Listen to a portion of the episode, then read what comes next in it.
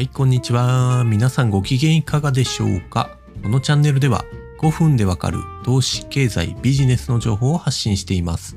よかったら、LIKE とお気に入り登録をよろしくお願いします。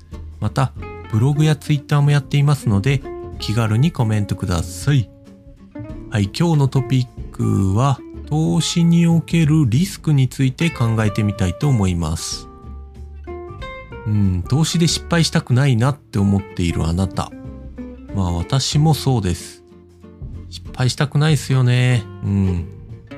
まあ失敗しないためにやるべきことというのを紹介してみたいと思います。例えばあの日本を代表する会社トヨタやキャノンだって為替リスクをヘッジしています。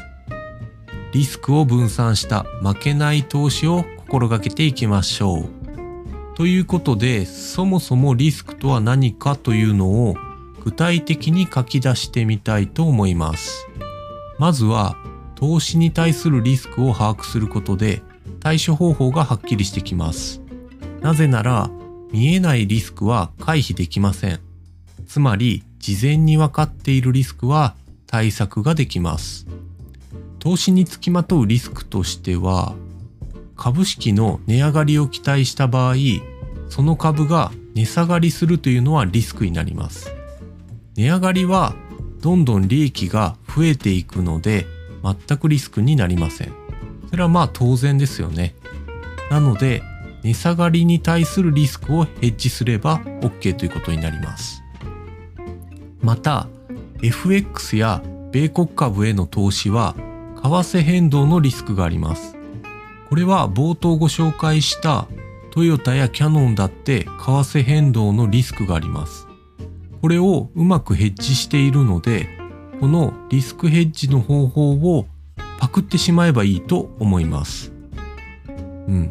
そんなリスク当たり前でしょって思っているあなた。まあそうですよね。うんうん。価格が上昇して利益を得るということは、値下がりすると損するリスクがあるというのは当然ですよね。その通りです。うん。しかし、これを回避できたらいいんじゃないでしょうか。